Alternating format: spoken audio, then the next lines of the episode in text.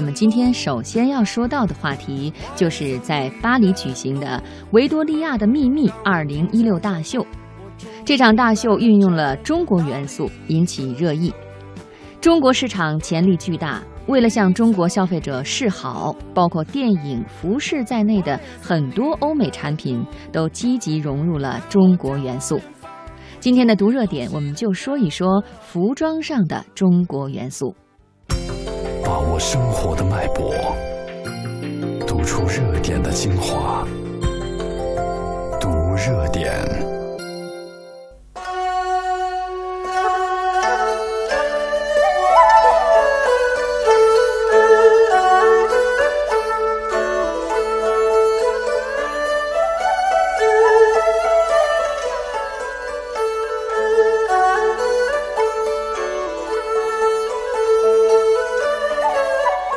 维多利亚的秘密里面大量的中国元素，让大家看着很开心。你瞧瞧，龙还是龙，各种龙。难道说到中国元素就只有龙吗？并不是，其实龙纹只不过是大中国万千纹样中的一小种。花鸟虫鱼，从接地气的到炸天的。只要是你能够想象到的，都被古人做成了美美的服饰纹样，而且都有着不同的内涵。下面呢，我们就分四类一起感受丰富多彩的中国纹样。团科，也就是大家常说的团花，简单的说就是把各种东西搞成圆的。中国文化确实对于圆形有很大的喜爱。隋唐时期普及了怎么在布料上搞出圆形图案这样一个技术问题之后，历朝历代都流行团科。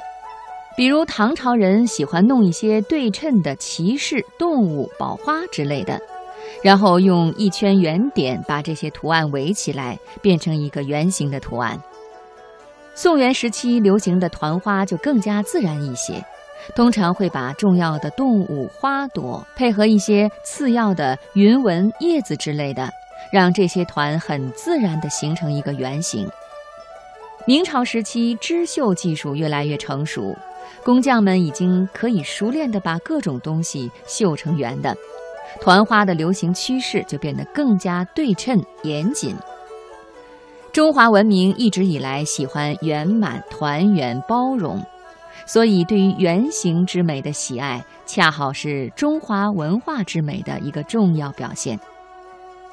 中国衣服上的动物和其他文化服饰上的动物有个小区别，就是中国的动物常常歪脖子。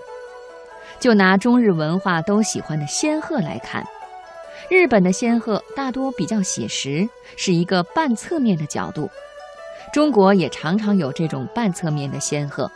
但是更多时候是这样的，身体是个正面，脖子和头却是个侧面，好像歪脖子了。这是因为老祖宗觉得仙鹤的身体最美的是正面翅膀张开的曲线，仙鹤的脖子最美的是侧面的曲线。要同时画出这两种最美的曲线，正面、侧面、半侧面都做不到。所以就发挥想象，做出一个身子正、脖子歪的效果。我们说说中国人的造型，总是不追求形似，而追求神似。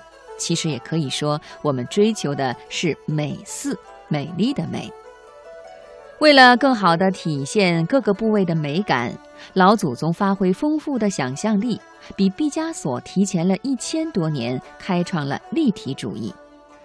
吉祥纹样估计是中华文明特有的一种玩法，尤其到了明清时期，达到了图必有意，意必吉祥的地步。基本上总结起来就用两个方法：一是看图加寓意，比如石榴表示多子，寿桃表示长寿，元宝表示财富；二是听声加寓意，比如蝙蝠表示福，鹿表示禄。葫芦表示福禄，喜鹊加梅花等于喜上眉梢。这两种方法还不够用的话呢，就直接写字。如果说吉祥纹样体现的是中华民族俗的一面，那么文人字画则是雅的一面。宋元时期，文人绘画发展到一个巅峰，织绣也不甘示弱，通过缂丝、刺绣等等丰富的手法，做出了可以以假乱真的文人画。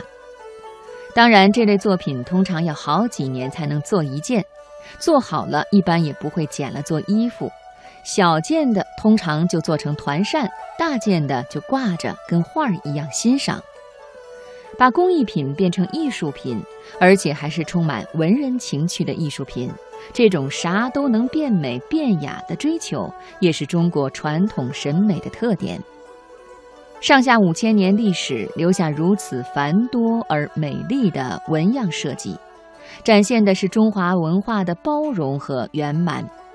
不追求神似，而追求美似。追求美好的吉祥寓意，追求文人情趣和雅致的审美。